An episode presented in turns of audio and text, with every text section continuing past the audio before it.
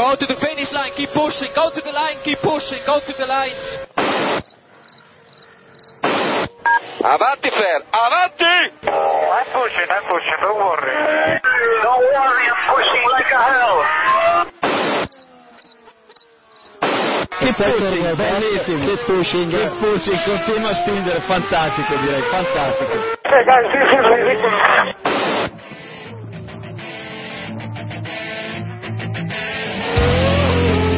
Comienza Keep Pushing, tu podcast de Fórmula 1.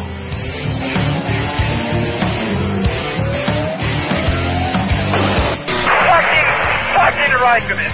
What a fucking idiot.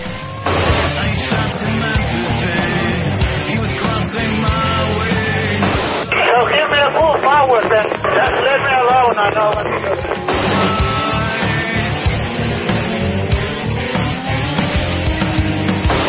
Out to see how the car behaves. We cannot fix it. It's not front wing. We cannot fix the damage. I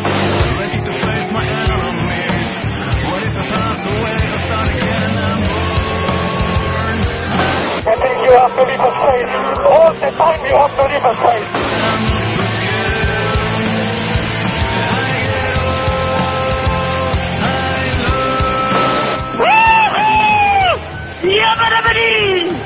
Ring ding ding ding ding ding. Hola a todos y bienvenidos al episodio 112 de Keep Pushing Podcast, también conocido como el 2014 por 02, si queréis cambiarle la numeración.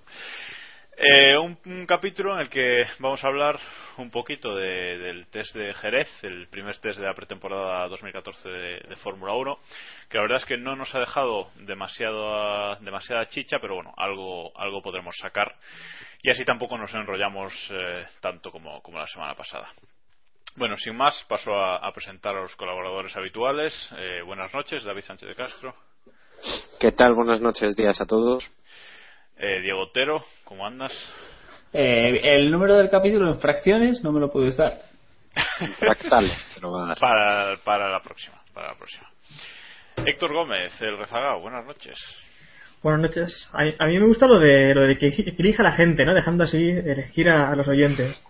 Cada uno que elija la numeración que quiera, como si queréis llamarlo 2415 o... Claro, luego nos pueden hacer eh, preguntas. En el capítulo tal hablasteis de... y así no enterarnos. Correcto. de lo- de lo que- Lo dices como si le prestásemos atención a las preguntas que nos Bueno. bueno, y el último en Discordia, Iván y Jan. Buenas noches, Iván. Muy buenas noches. ¿Lo del último es por algo? Mm, Tú ¿No? sabrás, no, no sé. Bueno. Ya lo dejo al, al, al criterio de los eh, escuchantes. No esa palabra Muy bien. bueno, y un saludo de un servidor, Jacobo Vidal. Así que, bueno, vamos a empezar eh, ya con este capítulo eh, post Gran Premio de Jerez. Cuatro días de, de test que, bueno, han dado para, para un poco. Ha habido varias presentaciones eh, de monoplazas. Ya solo nos queda por ver en pista el Lotus. Y bueno, si queréis, eh, empezamos repasando un poquito eh, las vueltas que ha hecho cada equipo, más que nada mm, por, eh, por ver el rendimiento, eh, la fiabilidad de cada, de cada coche, si os parece. No sé cómo lo veis. Perfecto. Perfecto. Dale, dale. Bueno, pues eh, vamos a empezar de abajo arriba. Eh, Caterham ha hecho 76 vueltas eh, con, con el CT05. Marusia ha sido el segundo equipo que, menos ha hecho, eh, 30 vueltas. También es cierto que solo han estado los dos últimos días. Eh, Williams 175 vueltas. Toro Rosso 54, otro de los equipos con motor Renault que han hecho poquitas vueltas. Eh, Sauber 163. Force India 146, que han, han rodado los tres pilotos. Juncadella eh, rodó el, viernes y dio 81 vueltas, más que los otros dos pilotos juntos. Eh, McLaren 245 vueltas, el tercero, el tercer equipo que más vueltas dio. Lotus no ha estado presente. Ferrari 251 y el equipo que más eh, vueltas ha dado, que más fiables ha mostrado, ha sido Mercedes con 309. Y luego está Red Bull con esas 21 vueltas que nos van a dar pie ahora para hablar de esos problemas que tienen los, los motores Renault. Por cierto, agradecer a, a arroba mandef1 en, en Twitter eh, esta tabla que ha hecho con las vueltas por equipos que es en la que nos hemos basado. Bueno, Renault, ¿Qué pasa con, con los motores Renault, David? Pues hombre, básicamente que están mal hechos. Eh, Ah, sí, este sí, es el, comen- el comentario técnico del día. No, eh, parece ser que es un problema de refrigeración. Eh, es sorprendente porque han hecho lo que se viene conociendo como hacer un Ferrari, que es que es crear una cosa que te funciona en las simulaciones y de repente lo pones en pista y no funciona, que es lo que ocurría en Ferrari hasta la hasta la temporada pasada. Es ciertamente preocupante que, que Renault esté así, aunque sean en los primeros test, aunque sea en, en una situación que en teoría es salvable, porque mejor que ocurra ahora que no en Australia, pero, pero es muy preocupante. Sobre todo porque al, al equipo al que más ha cogido en Bragas totalmente ha sido a, Red Bull. Ya avisábamos la semana pasada que el equipo llegó muy por los pelos, el crash test los pasaron menos de una semana antes de que comenzaran los test y está claro que la situación tiene que revertirse. En principio era un pequeño problema de refrigeración que no, no la llegaban a, hacer bien y parece que es algo un poco más grave que, que eso. Así que veremos a ver los equipos cómo reaccionan. Hay por ahí un, un post de cierto periodista que ahora mismo, eh, perdonando porque no, no me acuerdo eh, de quién es, que dice que el problema de Renault eh, para arreglarlo necesitan 20 semanas, a pesar de que Renault ha dicho que para Bahrein que lo tendrán listo o medio arreglado, que es un problema más también de refrigeración en, en Red Bull pero de la construcción del motor, que al parecer lo- los datos que ellos eh, daban en el banco de pruebas no son los que les dan en, en pista. ¿Nos creemos estas 20 semanas, Iván, o cómo lo ves tú? Hombre, Renault, yo recuerdo el primer día, el primer día que Red Bull no pudo salir a pista, ya dijeron que lo iban a tener solucionado la semana siguiente, la semana siguiente, el día siguiente, así que yo creo que no es muy fiable lo que puedan decir, como tampoco creo que se le vaya a 20 semanas el problema. Yo creo que ahora mismo ellos deben tener ya bastante claro el, problema que tienen, aunque nosotros no lo, no lo tengamos tan, tan definido. Y me da la sensación de que si ellos no tienen el problema ahora mismo definido, eh, van a tener un, un, un gran camino para, para solucionarlo. Es, es difícil hablar sin, sin saber lo que está claro y el factor que yo quiero soltar aquí para que comentéis y, y me, me digáis cómo lo veis es que eh, la configuración de la parte trasera de- del RB10 es un, tan tan prieto y tan con tan poca refrigeración también a- afecta a estos problemas. O sea se le ha juntado el, problema de, de Red Bull y el problema de, de Renault porque Caterham con una parte trasera mucho más suelta eh, sí ha podido rodar bastante más vueltas no como como los equipos que tienen eh, otros motores pero sí algo decente en los últimos días Héctor, ¿cómo ves Sí, ese problema de Red Bull? Porque parece que la cosa está que arde un poco en, en Red Bull. Pero estoy con lo que decía Iván. Se habla mucho de, no echéis, no queráis echar más líneas fuego. Que vuelva. Samu, por Dios. Y bueno, eso, que en Red Bull están un poco, un poco que echan humo con Renault y en Renault también le echan, no quieren. Yo he visto que se habla mucho también estos días eh, sobre de quién es el problema, si de Red Bull o de Renault. Y yo estoy con lo que dice Iván. Es un poco eh, una cosa de los dos. Eh, en Red Bull han sido muy, muy optimistas con esa parte trasera tan ceñida que ya decía Iván. Y porque imagino que no se esperaban este, este problema de, de Renault. Y en Renault han llegado muy tarde con el, con el motor. Eh, ya veremos también lo que tardan en solucionarlo, que como decía, eh, como estáis diciendo, eh, Renault ya dijo que iba a tenerlo solucionado pero el último día, porque era un problema que, que no parecía tampoco muy complicado, no lo pudieron solucionar y veremos en Bahrein. Eh, yo recordaba también estos días lo que dijo Adrian Newey cuando los test de Mercedes, que ellos eh, avanzaban un segundo por vuelta eh, con cada mil kilómetros de test. Digamos, a esta altura de temporada es bastante importante. Bueno, la, la cuestión es que los hechos es que tanto Christian Horner como, como Adrian Newey se han marchado durante los tests a, Milton Keynes de nuevo, echando humo y para ver si cómo solucionaban eh, eh, ese problema que parece mucho más grave en su coche. Y de hecho el último día de, test en Jerez vimos como los mecánicos hicieron un apaño ahí con un, con un tubo en la parte trasera de, del Red Bull para ref- intentar refrigerar un poco el, el Renault, cosa que tampoco valió de mucho, ¿no, David? No, está claro que, en Red Bull les ha pillado todo esto en Bragas, que es el, el mayor problema porque, bueno, hasta hace nada, eh, se creían que tenían captada la perfectamente la filosofía del, del motor Renault y, y, evidentemente les ha cogido bastante en bragas. Yo quería apuntar y cito declaraciones de Rob White, que es el director técnico de Renault, que en, una entrevista que facilitó prensa de Renault Sport, eh, Rob White apunta que la, la fecha de homologación final de los motores es a final de febrero. Es decir, en los, al final o después de los test de, de Bahrein. 28 de febrero creo que se dijo. Sí. Entonces, eh, digamos que Renault tiene margen, pero no tiene tanto margen.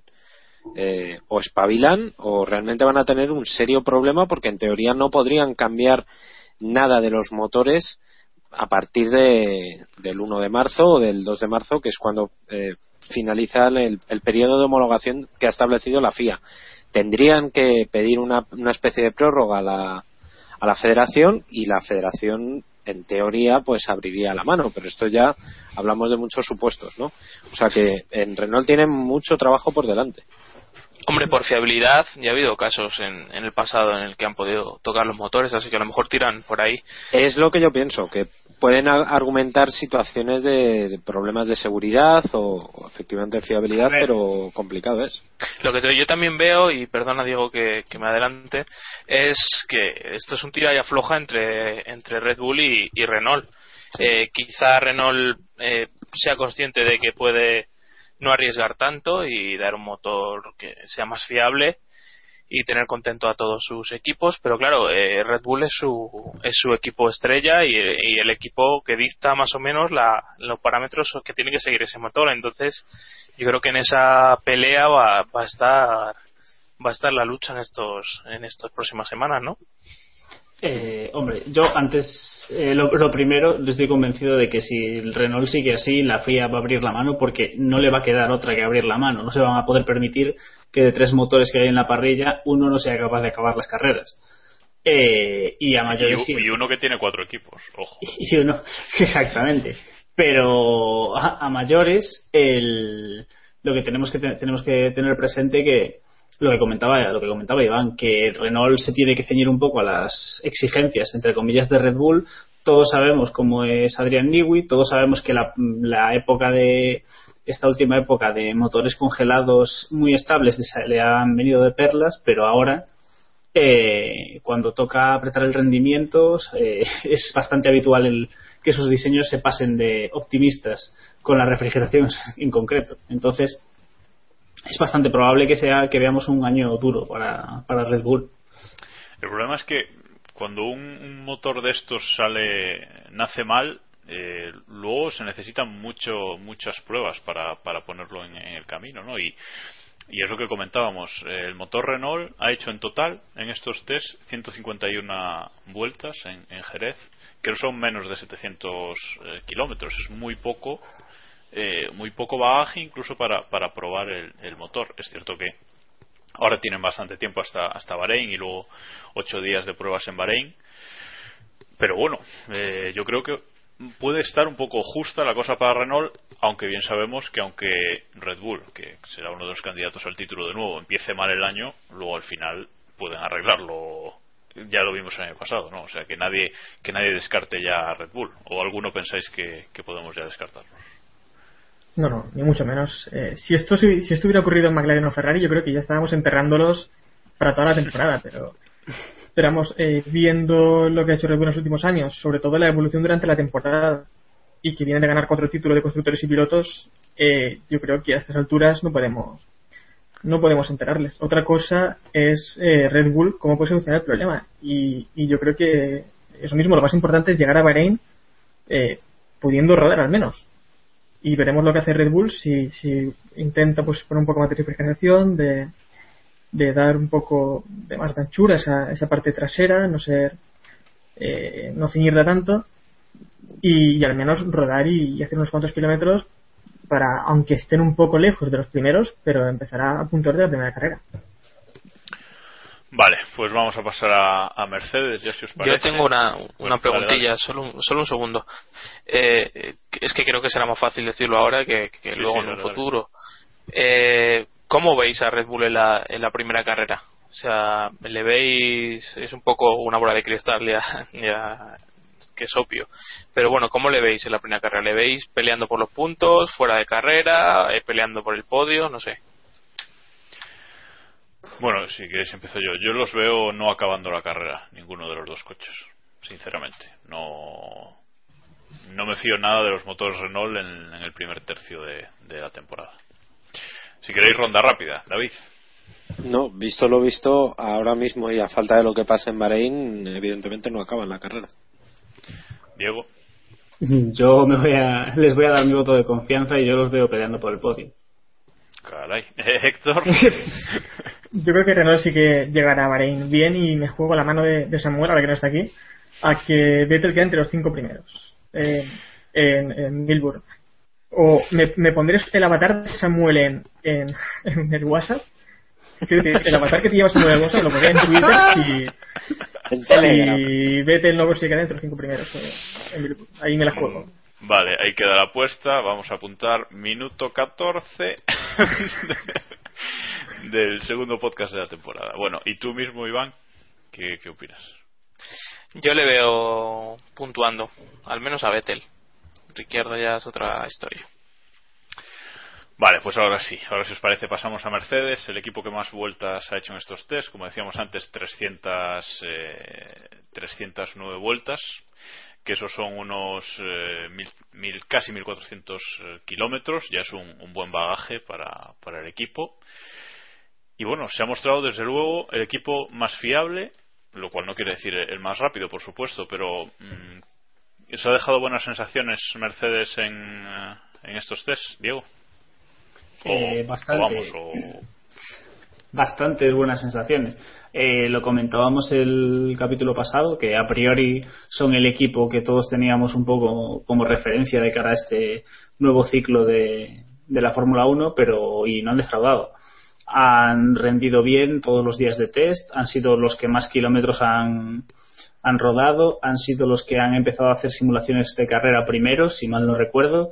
Eh, no sé, a priori lo tienen todo de cara pues, aunque por test pasados y y temporadas pasadas sabemos que ser el primero o el que más avanza o parece avanzar en pretemporada no siempre es determinante la verdad es que el, a- al menos por el momento no podemos decir nada malo o ver sospechar algo malo dentro del equipo Mercedes Eh, David, ¿qué, qué, qué sensación te deja Mercedes? ¿Ya eres cauto o, o los ves eh, muy fuertes? No, no, no, yo ya tengo las bragas en la, tengo las bragas ya en la mano y ya, hombre, joder, espérate un poco, vamos a esperar un poco, ¿no? Pero vamos, en principio cumplen con las expectativas creadas, eh, tal y como decíamos aquí, las buenas sensaciones que nos transmitía el, el coche en su presentación eh, han funcionado y, y evidentemente están ahí. Evidentemente queda muchísimo, etcétera, etcétera, y todas las, lo- las comillas que le queráis poner, pero pero vamos, yo soy de los que dicen que cuando un coche nace bien es más fácil es más fácil que siga así a, no que sufra un, un bajón. Eh, no diré nombres por mantener el anonimato, pero que lo sepan nuestros oyentes que alguien de este podcast ya, ya ha puesto a, a, a Rosberg ya como candidato al título máximo, como su apuesta por, por el título por el título de esta temporada. Así que bueno, Rosberg o la rubia, como le queráis eh, llamar. ¿Algo que comentar de Mercedes, Héctor? ¿O del peinado de Hamilton, por ejemplo? Que también es un- No, del pino de Hamilton creo que no hablaré, pero eh, yo creo que también que no hay que lanzar las campanas hasta el vuelo con el tema de Mercedes, pero bueno, eh, es el inicio que todos los equipos habrían deseado, ¿no? Han llegado con el trabajo hecho a, a Jerez eh, y, y bueno, al, al menos pues eso, han podido rodar sin, sin problemas, más o menos sin problemas, incluso el último día pudo Rosberg hacer una simulación de carrera, mucho más adelantados que el resto de equipos. Luego veremos lo rápido que es el monoplaza y, y cómo pueden ir eh, mejorando durante la temporada. ¿Os acordáis de en 2009 aquellos test? No. No sé si fueran en Jerez también, eh, aquellos primeros test en los que apareció el Brown GP. Sí, que no me creí nada. Barcelona Uy, qué bien. o Valencia. Uy, qué bien va, cuántas vueltas da, qué fiable es. Bueno, bueno, esto no pasa nada. Y luego. Esto es para conseguir sponsors. Sí, Pensábamos que era un Williams cualquiera, ¿verdad? Exactamente. Y luego dio la sorpresa. Por eso que a veces eh, en las temporadas así con cambio de normativa brusco, y seguramente este año sea ma- es más brusco que, que, que el de 2009. Quizás los equipos no se escondan tanto en, en, en pretemporada. No sé qué opináis de esta reflexión, Iván. ¿O se esconden igual? Bueno, a mí me da la sensación de que hay equipos que van buscando patrocinios que me parece que son Mercedes y, y Williams, digo Mercedes, perdón, McLaren y como va también de plata, los confundo, y Williams y me da la sensación de que hay otros como Mercedes y aquí creo que reside gran mérito o el, gran alabo que, que hay que hacerles que no se están preocupando nada de los tiempos y que están trabajando en, en la puesta a punto de su monoplaza, despreocupándose del resto y trabajando y trabajando y trabajando, que es son las bases de- del objetivo de ser los primeros, no aquí ni en Bahrein, sino en Australia. Y creo que parece que tienen bastante claro lo que quieren hacer y eso es mucho viendo lo que hacen el resto de equipos. También se puede decir lo mismo de Ferrari, por ejemplo, que, que tampoco ha dado muchos bandazos este, estos días. Sí, podemos pasar ya a hablar de Ferrari y, de McLaren, que han sido los otros dos equipos que, que más vueltas han hecho. Más o menos estos dos equipos han hecho unos 1100 kilómetros en, en Jerez, en estos test. Y bueno, como dices, Ferrari tampoco ha hecho grandes eh, filigranas en los test, pero ha, estado ahí rodando eh, tranquilo y sobre todo eh, que en el equipo están muy contentos porque por fin, y esto parece broma, pero no lo es, por fin los datos de la pista les coinciden con los del túnel de viento, ese nuevo túnel de viento que, que estrenaron a finales de- del año pasado. Y bueno, parece que por fin, aunque el coche no vaya demasiado bien, pues van a tener una herramienta importante como es el túnel de viento en, en casa para, para mejorar el coche. Eh, ¿Este año sí, David, o lo del túnel de viento Pamplinas? Pues, hombre, si ponían como excusa el túnel de viento cuando no les funcionaba, pues si el coche funciona será gracias al túnel de viento, ¿no? Es, tendrán la misma cuota de responsabilidad. Eh, creo que es buena noticia que el Ferrari, por lo menos, o por la gente que estaba en Jerez, decía que este año parecía que las, que las caras estaban un poquito más relajadas que, que en otras pretemporadas. Por lo menos este año cuadra que es, es toda una novedad y me parece que es la gran lectura que, que tienen que llevarse los, los aficionados de Ferrari, que es que este año parece que sí, parece que sí. Llevamos pocos kilómetros, concretamente, y el cálculo lo hice eh, por cuatro kilómetros creo que es, no hicieron exactamente la distancia que hay de Barcelona a Coruña eh, en el equipo Ferrari, ambos, Ojo, eh. ambos coches Ojo, eh.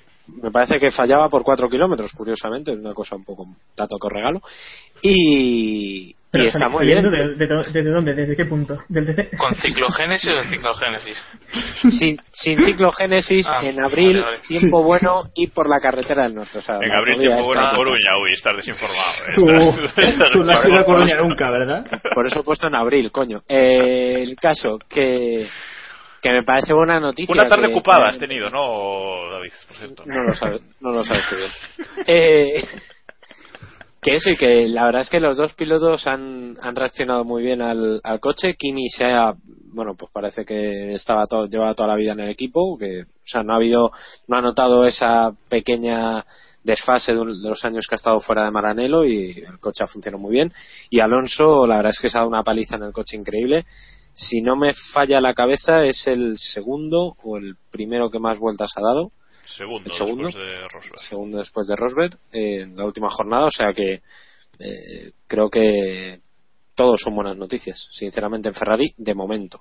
Y, eh, y si a esto le unimos los problemas que tiene Renault, pues pues más aún. Y McLaren, eh, ¿resurgirá McLaren con ese coche plateado y sin sponsors, Héctor? ¿Cómo has visto McLaren? ¿Lo has visto bien en este test de momento? Hombre, yo creo que lo hemos visto un poco parecido a, Ferrari. Yo tampoco encuentro muchas diferencias eh, en los dos equipos. Eh, como decías, yo creo que no se esconde esta temporada, esta pretemporada no se va a esconder nada prácticamente. Y ahora en Jerez pues no han ido buscando tiempos, han ido un poco eh, haciendo kilómetros, mirando a ver que todo funcionará bien. Y yo creo que en Bahrein sí que veremos ya a los equipos apretar un poco más y intentar llevar también los motores al máximo. Eh, En McLaren yo creo que va a ser otro año de transición. Me gustaría equivocarme, pero les veo como, como cuarto equipo si- sin acercarse mucho a los primeros y, y simplemente esperando pues que llegue Honda y aclimatándose un poco Magnussen y demás. Ya les acaba de bendecir. Ya te digo yo, McLaren dobleta a final de temporada. Y también otra cosa, eh, sobre lo del túnel de viento de Ferrari, nos ha dicho ya esto muchas veces. Eh, en anteriores temporadas hemos escuchado también que el túnel de viento estaba arreglado, que Sí, había problemas. No, no, no, a ver. eh, cuando a ver, no. a ver, Vale, Diego, cuando vamos a ver, cuando el Ferrari va bien el túnel de viento funciona y cuando el Ferrari empieza a ir mal descubren que los datos del túnel de viento no se corresponden con lo que tienen en pista eso ha sido así en los últimos cuatro o cinco años de, de historia de Ferrari A partir de verano. También es. Sí, No, si vale, suele ser ahí lo que- lo suele temperatura, decir. Ferrari, lo que suele decir Ferrari es que el túnel de viento está arreglado. La diferencia es que esta vez, no sé si está arreglado o estropeado, pero lo que dicen es que los datos concuerdan. Ahí está la- saben leer- estamos, estamos asumiendo que en Ferrari saben interpretar y leer los datos. Pero también las, las condiciones de Jerez no sé si son las más apropiadas para saber bien. Veremos. Bueno, lo veremos en los test de Barcelona. Ah, no, que este año no, no hay. Bueno, eh, Iván, algo que Este comentar sobre Ferrari y McLaren. No en pretemporada. No, eh, lo que lo que os decía, Ferrari me parece que está dando bien los pasos, que es muy pronto para saber si le va a ir bien o mal. Pero bueno, no me parece que, que- esté mal. Me da la sensación de que de que han hecho un buen trabajo. Eh, se habla muy bien la gente que lo ha visto de cerca de, de la refrigeración, de que parece que, que están un pasito por encima de los otros dos motores en eso, que como ya hemos hablado antes con Red es un tema importante. Y poco más podemos saber. Eh, habrá que ver en Bahrein y, sobre todo en las primeras carreras del año. ¿no? Es que va a sonar que nos repetimos mucho, pero es la realidad. Sí, vamos a estar diciendo lo de hasta la primera carrera no, no está nada dicho durante todo este mes. Vamos. Vale, pues vamos a, ¿Me a dejas acabo de decir? Te corto, es que es la costumbre y tal. Sí, sí. Eh, que comentaba la, tem- la temporada pasada, digo ya, comentaba en el anterior capítulo que creía que esta temporada iba a ser de motores. Eh, creo que era creo que era Dio quien decía que no, que al final primaría otra vez la, la aerodinámica. Y no sé si seguís pensando eso después de los test de, de Jerez. Sí, sí, yo me mantengo firme en mis convicciones. Estamos en pretemporada. Estamos en pretemporada. Yo opino como momento. Diego Héctor. Yo creo que va a ser de motor. A Diego le da igual, ¿no? Ve que ve a Red Bull ganando la primera carrera. Ojo, En el y podio, como ¿no? Un podio en Australia, verás tú qué risa. Bueno, vale, vamos a pasar ahora ya a Marusia para ir cerrando ya los test y no pasarnos de tiempo. Eh, Marusia logró debutar con, con su coche, el MR03, eh, el tercer día de test, después de mucho drama- dramatismo. Chilton salió a dar solamente 5 vueltas, luego Bianchi ya daría 25 el, el- el último día. Un debut digno de, HRT, ¿no? Que si llevo el coche para allá, que si lo traigo para acá, eh, que si no tengo las piezas eh, y no sé qué más.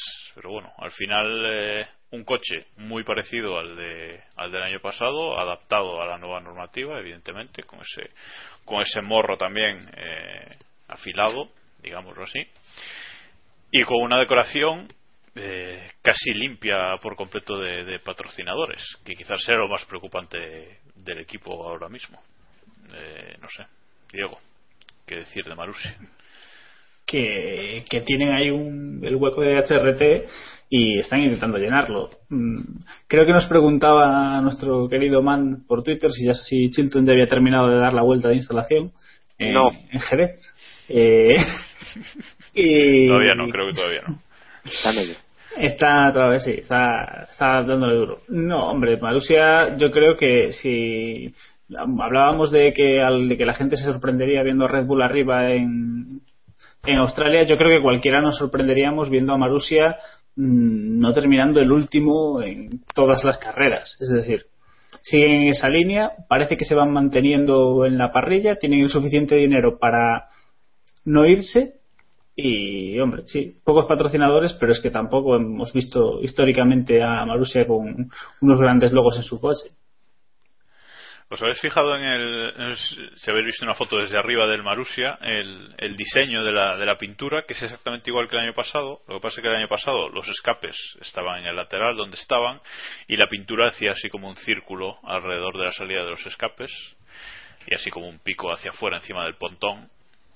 Dibujo que este año ha quedado igual, a pesar de que ya no existen los escapes y queda así como un poco raro. No sé, yo he visto el coche como, bueno, tira, tira, Eh. que hay que llegar a Jerez.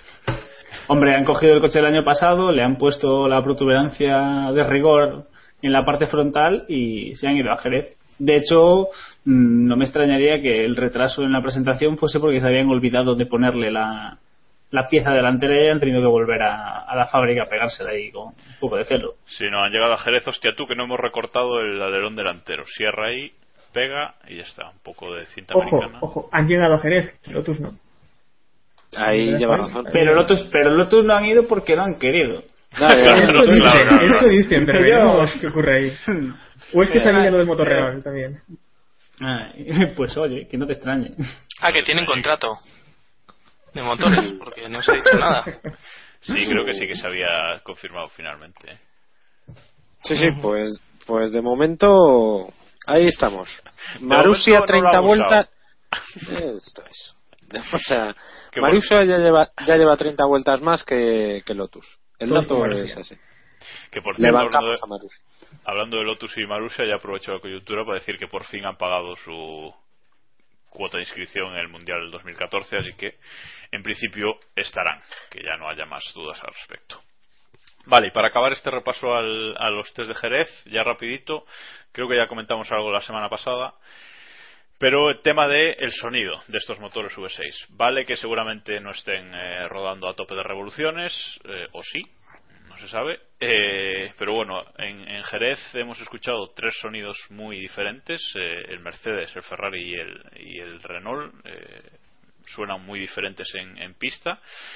Y si queréis eh, escuchar, podéis entrar en, en F1 Revolution, que bueno, tú Héctor sabrás más. Hay un, hay un hilo por ahí con varios vídeos de un. ¿No? Cuéntate un poquito. Sí, eh, pues nuestro amigo Felipe es de paso por allí por Jerez. Eh. Ipex. Sí, Felipe. Ipex, el hemos conocido así. Eh, y grabó pues eso un poco un vídeo de cada, de cada monoplaza y, y el sonido de su motor. Y a mí personalmente el sonido me gusta. Luego en el circuito habrá que ver los decibelios, que parece que son bastante más bajos que, que lo que ya vimos con los V8. Pero bueno, el sonido, eh, no sé a vosotros, pero a mí me gusta bastante. Diego. Yo hasta la primera carrera me voy a mantener eh, en stand-by. Por el momento me suenan bastante aspiradora, pero como hemos dicho, son test. Vamos a confiar en que no estén dándolo todo con los motores. David. Yo, en teoría, no sé dónde lo leí, creo que fue en Autosport, que, que los motores estaban rodando a unas 13.000 revoluciones. O sea que todavía, en teoría, deberían, deberían estirarse un poquito más y que estaban, precisamente por los problemas de refrigeración que habían tenido los motores Renault, digamos que los, los, la gente que lleva Ferrari y que lleva Mercedes, como que se acojonaron un poco, ¿no? Y dijeron, bueno, pues vamos a aflojar un poquito y, y, y tal. Pero vamos, el sonido, pues bueno, pues es el que es. Tampoco me desagrada mucho, la verdad. También os digo que si ha habido problemas de refrigeración en Jerez con los 5 grados que tenían o algo así, cuando lleguen a Australia. Las risas van a Bahrein. ser Las risas. En Bahrein, mismamente. O sea, igual. vamos a ver en Bahrein, sí, sí. A mí, a mí personalmente, eh, es cierto que, seguramente irán unas 2.000 revoluciones por debajo del límite o así. A mí el, sonido en aceleración no me disgusta, si es cierto que es eh, un poco más bajo que el de los V8 o bastante eh, más bajo que el de los V8, pero en, eh, en frenada no me gustan nada, o sea, parecen otro tipo de, de coches. Iván, ¿cómo ves ese asunto? A mí sí me gusta. Sí es cierto que, que sí que en frenada suenan un poco más raros, suena más eléctrico, ¿no? Cuando, cuando acelera y, y yo creo que es un sonido bonito. Además, los, la gente que, que sigue un poco Le Mans y demás ya está acostumbrado a esa, a esa Sí, forma sí, de, de sonar. Sí. Y tengo la sensación de que al final nos vamos a acabar acostumbrando antes de, de lo que yo pensaba, de lo que muchos pensamos. Eh, hombre, evidentemente cuando vayas a un gran premio eh, se veía claramente yo viendo la viendo Sky y los reportajes que habían hecho eh, prácticamente se oía al, al comentarista hablar con el coche pasando al lado en el pit lane o pasando al lado por la recta. Algo que bueno eh, si veis eh, los libres o demás cuando Nira Juanco la reportera de turno del pit lane habla que no se la escucha prácticamente el 95% del tiempo Hombre, Pues y, y Marc sí Gené, que yo a Gené no le escuché en toda la temporada, me parece. sí sí Por sí, fin sea, es- entenderemos lo que dice. es un poco ridículo, pero bueno, que, que le digo que el ridículo que le dieran paso cuando no cuando no se le oye. Y tengo una cosita que decir sobre esto. Eh, a la gente que no le guste, pues si no le gusta realmente, pues que deje de dar el tostón todo el día y que, que, que vea películas de cine o lea libros, que hay cosas muy bonitas en el mundo para para ver las cosas, para criticarlas. ¿Y de los morros qué piensas, Iván? Los morros son horrorosos, pero pasemos, Pues demos un paso adelante mire. y... El nuevo diseño de Twitter, Vale, ¿cómo lo mí- ves, Iván? Ah, no, pero tú no. A mí solo me, a mí solo me da Sí, sí, miedo. sí, ha hecho mucho daño, como decía Jacobo. A mí solo me eh, solo me da miedo la primera carrera Australia, la primera frenada con todos los coches eh, juntos reduciendo.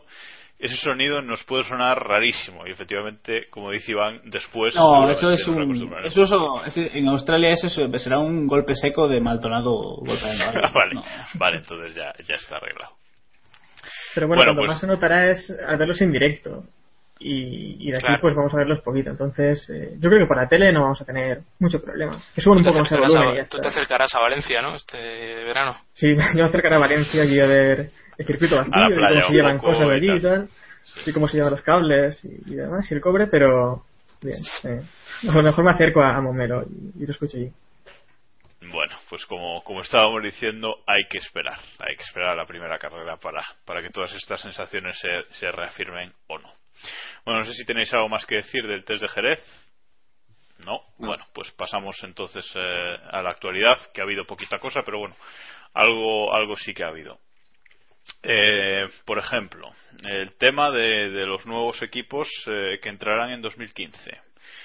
Eh, que eso no, nos olvidamos de comentarlo la semana pasada. Eh, en principio hay tres equipos interesados: eh, Stefan GP, Eterno, eh, un equipo mítico, un equipo estadounidense que ahora mismo no recuerdo el nombre. Haas. Pero, Haas, eso. joder. Haas. Y el otro, no lo sé. Eh, Colin Coles, ¿no? El de Colin Ah, Coles. sí, sí, sí, Colin sí, Coles, cierto. otro clásico. Mítico. El O sea, de Colin Coles. Sí, sí, dos, sí. dos míticos y uno que parece que, que va en serio. ¿no? Que, que es Entonces, posiblemente el serio, sí. Sí, es sí. posiblemente ser- y posiblemente sea el equipo por el que la FIA abrió el proceso de, de selección. To- No- no- totalmente. Sí, se dice que José Ramón Caravante está interesado en, en un pro- el Y Adrián proceso. Campos no. que Adrián está, Campos no. que está, no, eh, Lo está desmentido. negociando con Colin Coles, creo. el- Sí. el Con la sede, con la sede en Murcia, para que tal, para aprovechar A mí lo de- los terrenos. A mí lo de Scorpion Racing este me suena bien, ¿eh? Este- Sí, tiene buena pinta, ¿no? sí, sí. Bueno, ¿cómo lo veis? ¿Creéis que, que- que este equipo Haas llegará por fin a la Fórmula 1? Diego. Eh, no, me iba a decir que, que yo, el que el que traiga a Villeneuve de vuelta es el que tiene mi apoyo, pero si me preguntas por Haas, pues hombre, supongo que, hombre, cuando abrieron el proceso comentamos que, o todos veíamos más o menos claro que si de repente habían abierto este proceso que nadie se esperaba, era porque alguien había llamado a la puerta y esto ya estaba repartido antes de, de empezar todo el paripé. Y viendo las propuestas que ha habido, o hay algo que no nos han contado, o está bastante claro que el único candidato al que nos podríamos tomar un poco en serio es este. Así que Y nos sorprende no ver en esa lista el nombre de Volkswagen, Porsche, Audi. David. No, no voy a hacer comentarios al respecto del grupo Bach. Me niego totalmente. Eh, de todas formas, el, el equipo este Haas Racing, el Stewart Haas Racing, que es el, nombre completo de la escudería de la NASCAR, creo que es. eh, bueno, por lo menos mola que todo lo que sea, a ver, yo soy muy pro yankee y todo lo que sea meter eh, cualquier equipo americano o norteamericano en la, en la Fórmula 1 me parece que es buena noticia, empresarial sobre todo, más que, más que deportiva y, y en fin, eh, vamos a ver si van en serio. Ojalá y, y ojalá pues eh, tengamos ahí a un nuevo equipo que se quite de encima la mala fama que han dejado los tres últimos que entraron y, en fin, y que tengamos buena, eh, no sé, una- un nuevo equipo en la parrilla que yo creo que siempre es bueno. Poco más hay que decir de este tema porque de momento la información e- es escasa y bueno, seguramente hacia final de año ya, ya empezamos a tener más información. Hay que decir que según Wikipedia, Stefan GP es una escudería servida de Fórmula 1 que tiene Kazuki Negajima y Ralf Schumacher de pilotos y Pastor Maldonado de piloto de pruebas. Ahí está. Oye, eh, yo quiero que, que vuelva, Estefan, sí, sí, sí. Madre mía. Sí, sí, sí. Eh, no sé cuál, no sé cuál es la fecha exacta que la FIA tiene que tiene que decir el equipo que creo que es alrededor de junio julio O cuando le salga la punta al pijo, si es lo bueno que... sí eh, correcto los canteros Pues eh, es lo que hay pero vamos creo que por ahí que por principios de verano es cuando tienen que decir elegir al equipo que entra así que bueno pronto en unos meses tendremos más noticias al respecto. Antes de, de seguir con la actualidad Héctor nos hemos dejado algo de los test de Jerez Nos hemos dejado, sí, el McLaren y su sorprendente suspensión trasera, eh, ya llamada estilo mariposa. Eh, no sé si lo habéis visto que, que utilizan pues eh, los brazos de la suspensión trasera para crear un poco de. para favorecer la aerodinámica en esta parte. Y ya se está comentando si es legal o es ilegal. Eh, creo que fue Adrian Newell que ya comentó que, que harían eh, más elementos de los de los que está en la normativa y también que eh, la anchura de, la, de estos brazos está regulada por, por la normativa y que él pensaba que, que tal vez eh, podía ser ilegal. Hombre, yo creo que McLaren no habrá eh, no se habrá pasado en anchura. Otra cosa es los elementos, no sé. Pero bueno, que es algo que los equipos ya podrían estar también copiando y veremos si le da alguna ventaja a McLaren en estas primeras carreras. bueno Sí, la parte trasera de, de los coches son- es interesante. También la de la de Williams con con esa especie de alerones que tiene en la parte trasera de, del todo encima del difusor es una cosa un poco que al menos no hemos visto tanto hasta este año y veremos a ver qué camino. Hay que recordar a la gente que, que, los que mientras pase el crash test los, los coches pueden eh, rodar de la configuración que quieran en, en test y que hasta Australia no, no pasan certificación, o sea, no pasan verificación. Así que cada uno en los test puede hacer lo que le dé la gana mientras haya pasado el crash test. Otra cosa es que les sea útil o no, porque vamos, eh, Eso es. rodar con... Claro. Bueno, lo, lo vimos el año pasado con McLaren, que montó mal la suspensión y rodaban bastante bien. bueno yo estoy seguro de que bueno, Yo estoy seguro de que muchos equipos lo van a probar en, en- en los test, por lo menos los grandes lo van a probar seguro porque al parecer es una ventaja bastante importante con, con solamente carenar los, los brazos de la Sí, suspensión sí, trasera. pero creo que creo que fue también eh, desde Williams donde dijeron que, que bueno eh, podían haber problemas en, en adaptar esta esta idea de McLaren porque McLaren ya ha diseñado el coche también pensando en ello y la parte trasera también es un poco delicada. Eh, veremos si, si pueden o si le sacan la misma ventaja que McLaren. Vale, bueno, eh, vamos ahora a seguir con la actualidad entonces, eh, con dos noticias eh, quizás con McLaren de por medio. Bueno, eh, Ross Brown eh, ha anunciado una vez más que deja, que abandona la Fórmula 1 eh, en principio de forma definitiva, ya veremos si vuelve el año que viene, y ha reiterado que este año se va a dedicar a pescar y, y punto. Eh, era uno de los posibles eh, candidatos a ocupar el, el- el puesto de jefe de equipo en McLaren, si no este año, el próximo. Bueno, parece que no será así porque McLaren ha confirmado por fin a, a Eric Bouyer, que era un secreto a voces, pero no lo ha confirmado como jefe de equipo, sino que le han dado otro puesto, algo así como jefe de pista o jefe de carrera. Jefe de carrera. David. Eh, ¿Perdón? Jefe de, je- jefe de carrera es el puesto que le han dado a. o director de carrera es el puesto que le han dado a, a Bullier. Un puesto un poco raro porque no se sabe muy bien qué, qué va a hacer, no se sabe muy bien cuál va a ser su, su función. Eh, Bueno, en Es una cosa un poco está rara. Está por encima de Sam Michael, manda sobre todos, pero Sí, no Sam sabe- Michael es director deportivo y luego en teoría va a haber un rol intermedio eh, entre Ron Dennis y Boulier, que en teoría va a estar Jonathan Neal de momento, De momento, y que sí. yo creo que es donde va, a- va a entrar el hombre de la pesca.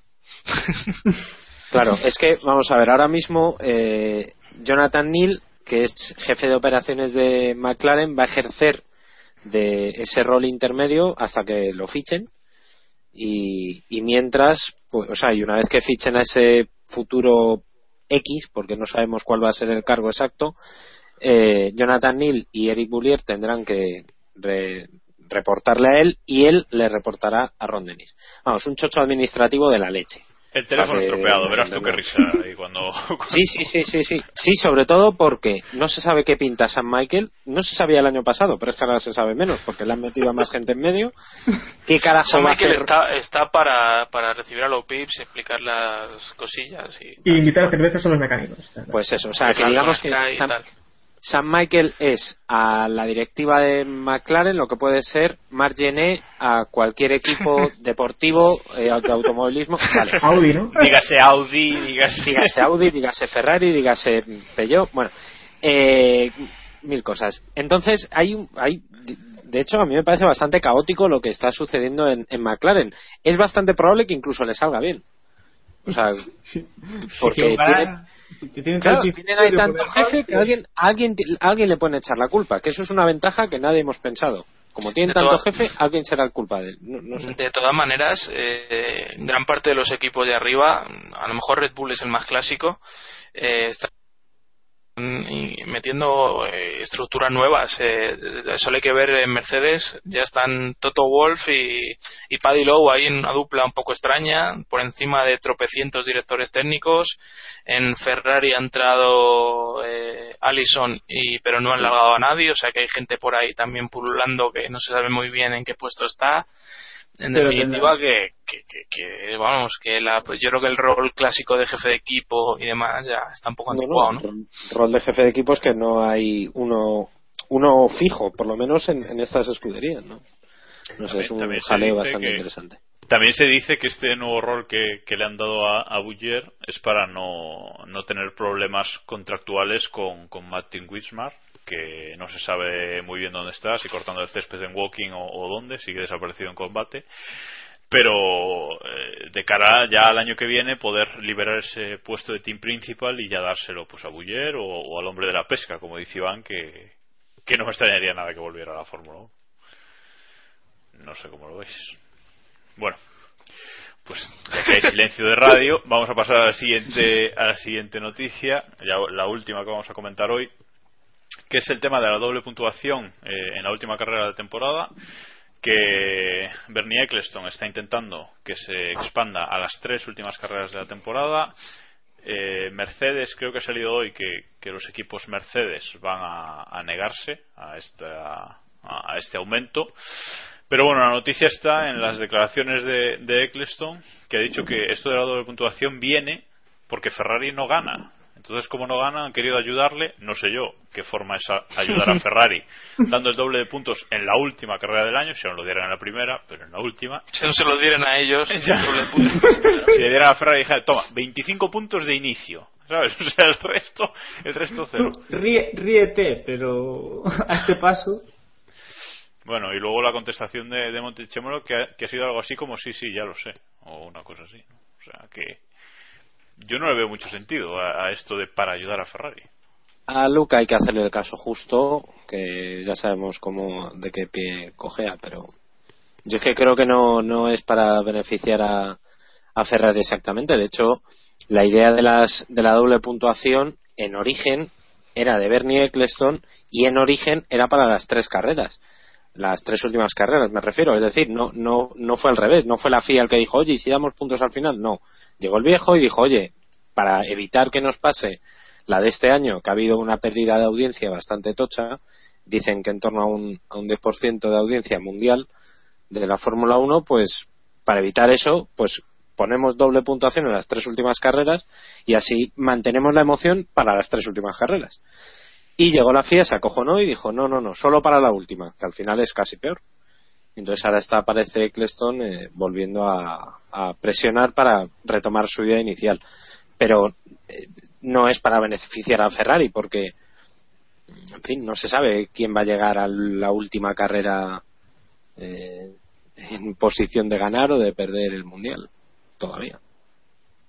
Y si es para ayudar a Ferrari. Hombre, yo creo que la, la idea, lo que quiere decir él es porque Ferrari no ha sido capaz de, de pelearle a Red Bull hasta el final, ¿no? Eso es lo que, lo que quiere decir. O sea, que la causa no es para beneficiar, sino que eh, el que Ferrari no le haya peleado tanto a Red Bull provoca esto. Que no tiene ningún sentido igual, pero bueno.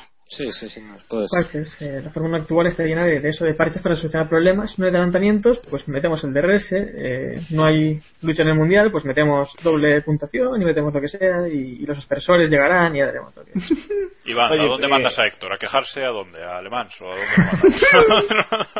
Me quejo de los parches. A mí, a mí el deporte demasiado tiene con lo suyo. Demasiado tiene con lo suyo el pobre, como para que yo.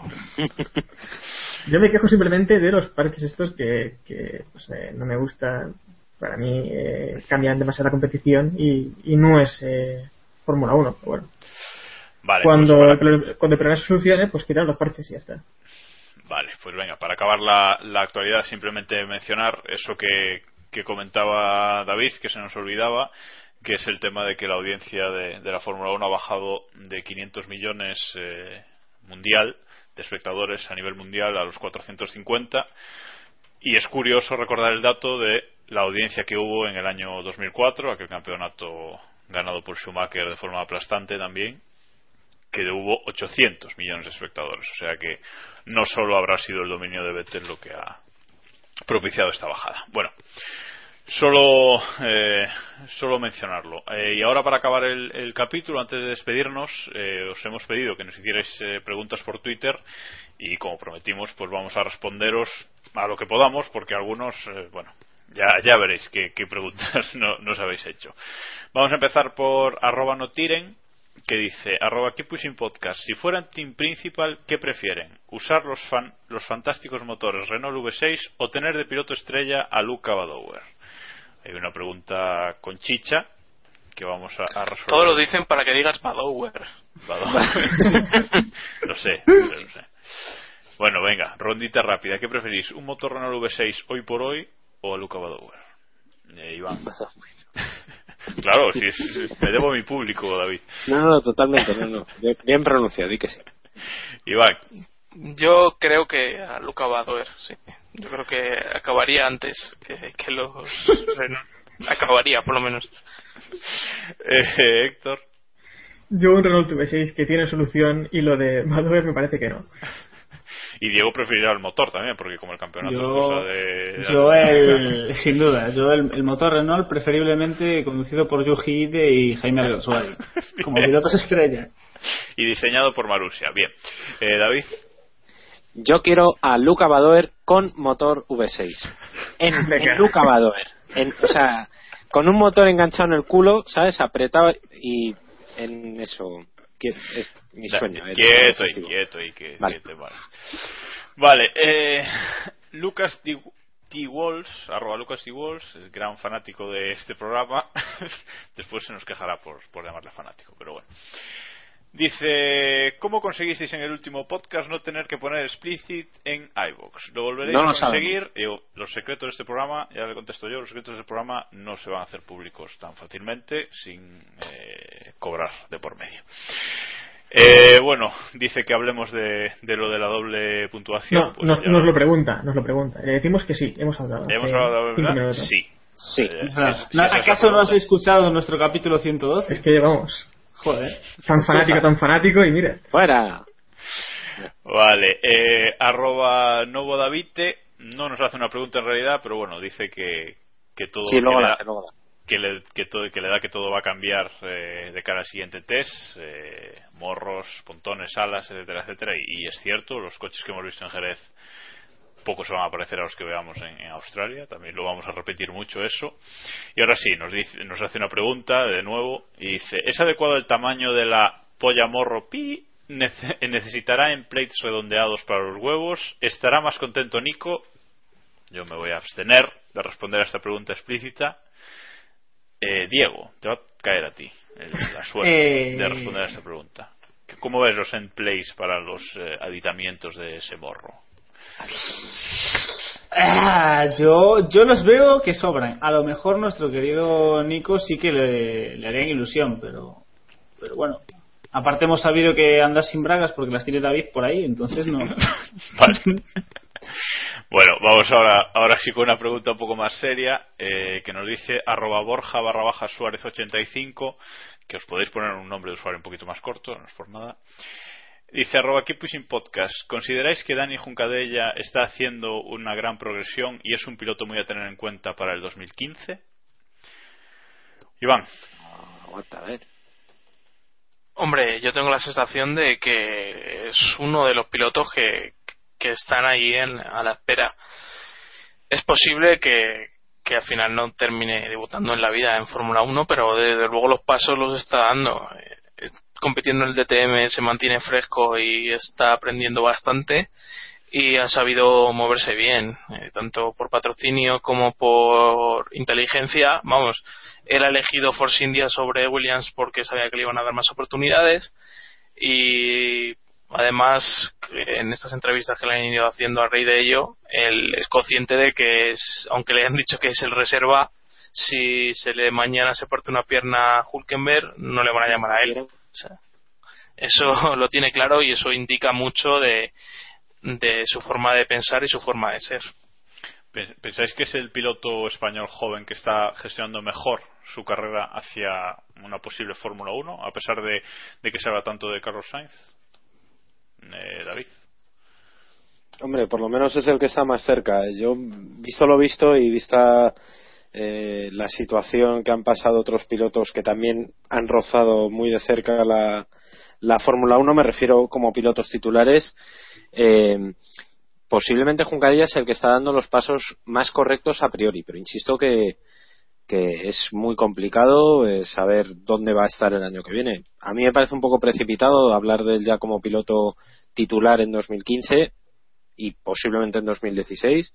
Si lo hace muy bien en, en los libres de que va a tener oportunidad esta temporada, pues le darán una oportunidad o por lo menos mantendrá el estatus de piloto de pruebas en una escudería mientras se dedica a competir en el DTM, que es lo que realmente le puede dar un caché y un y un estatus como piloto a nivel internacional, pero eh, es muy pronto todavía. Vale. Eh, tenemos un par de preguntas más. Eh, arroba Lucas Diguas nos pregunta otra vez, dice que todo el mundo habla de estos, de que estos F1 no les gustan, pero que le asalta la duda. Dice, ¿cómo deberían ser para dejar a todos contentos? Eh, yo creo que no existe un Fórmula 1 que deja a todos contentos, ¿no, Héctor? No. O, sí, o Diego, sí, Diego. No, yo, yo, iba, yo, iba, a decir que podríamos llegar a un consenso, pero Héctor no estaría de acuerdo. Pero el Jordan 191, yo con el Jordan 191 me conformo. Un coche así simple, sin muchos añadidos, morro bajo y. Sí. O sea, muy minimalista. Sí, todo, punta. ¿no? Muy... Sí, yo creo que ese coche más o menos nos gustaría a todos. Bueno, eh, y bueno, nos hace una pregunta arroba Plaza que dice que él quería saber cómo funciona lo del break by wire, esa eh, novedad técnica que se ha introducido este año en la normativa y por qué está dando tantos problemas. Si alguno lo sabe, le animo a responderle y si no, le prometemos a David que nos, que nos conteste él, ¿no? Que, que nos conteste. Sí, le, promet le, prometemos a David que cuando quiera puede venirse por el podcast y nos lo explica. vale, correcto. Y ya la última, antes de, de despedirnos, eh, nos dice arroba Esther 3107 que se habla de coches más lentos, neumáticos más duros, poco ruido y aún así, ¿cómo nos imaginamos eh, la temporada? Hay ganas de Fórmula 1, así que vamos a acabar con una ronda rápida con esta pregunta. Diego, ¿qué esperas Eh, de esta temporada? Yo espero una temporada muy divertida, con muchos altibajos en todos los equipos y sí, hay muchas, muchas ganas de Fórmula 1. David. No, sin duda una, una temporada con tantas incógnitas que solamente puede salir bien. O sea, tiene que ser una temporada a la fuerza entretenida y, y evidentemente hay muchísimas ganas. Iván. Yo me imagino una temporada ganada por Nico Rosberg. Sí. se han dicho nombres, al final se han dicho nombres. ¿Y Héctor? Yo espero una temporada donde veamos a Mercedes eh, empezar como el mejor equipo, Ferrari más o menos como segundón, Red Bull tercero, pero después eh, que veamos es un poco eh, cambiar la, la, ronda, ¿no? Eh, bueno, Ferrari quedarse segundo, Mercedes caer y, y, Red Bull ponerse primero y veremos un campeonato más. O sea, tú esperas, tú esperas 2013, vale, pues no, no nos ha servido de mucho. No, pero, hombre, pero con lucha esta última carrera y con eh, Humaredas y lo que queráis. Eh. Y ganándose Sí, sí, el sí. título por un punto gracias a esos 50 entregados en. Ojalá. O por medio. Por medio. Yo lo dejo caer ahí. al 84. Yo, yo personalmente me espero una temporada. Si hay medios puntos y dobles puntuaciones, madre mía. Pues, pues, pues, pues, pues ya Algo está. algo. Va, Imagínate. medios puntos en Abu Dhabi. Ojo ahí, Ojo ahí. Ojo ahí. Oh. Queda, queda dicho. Bueno, yo me imagino la temporada, espero que muy caótica la primera mitad y muy competitiva la, la segunda, con luchas del final, por supuesto. Y nada más, eh, hasta aquí por hoy. Eh, de nuevo nos hemos extendido más de la cuenta, que raro en nosotros, pero es lo que hay. Nos gusta demasiado hablar. Y nada más, os recordamos las, formas de contacto. eh, si queréis hacernos preguntas o, enviarnos comentarios para que hablemos de ello en el programa, eh, ya sabéis, podemos, podéis hacerlo eh, en, nuestra página web, en los comentarios de- del programa, en keeppushing.wordpress.com. Podéis mandarnos un email a keeppushingf1.gmail.com y podéis seguirnos y hablar con nosotros a través de Facebook y Twitter, donde, ojo a la novedad, en los dos sitios somos ahora KP Podcast. Facebook.com barra KP Podcast y Twitter.com barra KP Podcast. Lo hemos intentado simplificar un poco. Y si nos buscáis en Google Plus, pues también. Una, una estamos. semana de trabajo. Una semana de Semana trabajo. de que es trabajo dura, nos ha costado todo un año o o más, pero bueno, lo, lo hemos conseguido. Y nada más, gracias a, a los cuatro de nuevo por estar aquí, eh, gracias a todos los oyentes por escucharnos y ya sabéis, keep pushing al máximo.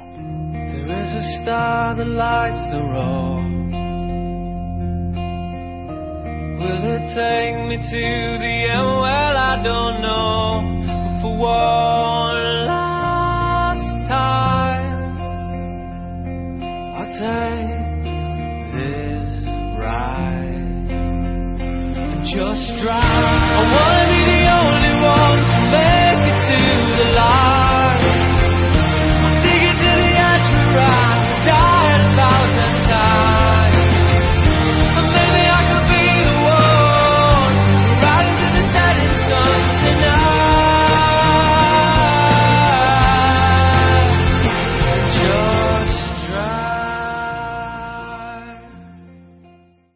Qué pena que no haya tiempo para hablar del sistema Brave ¿no?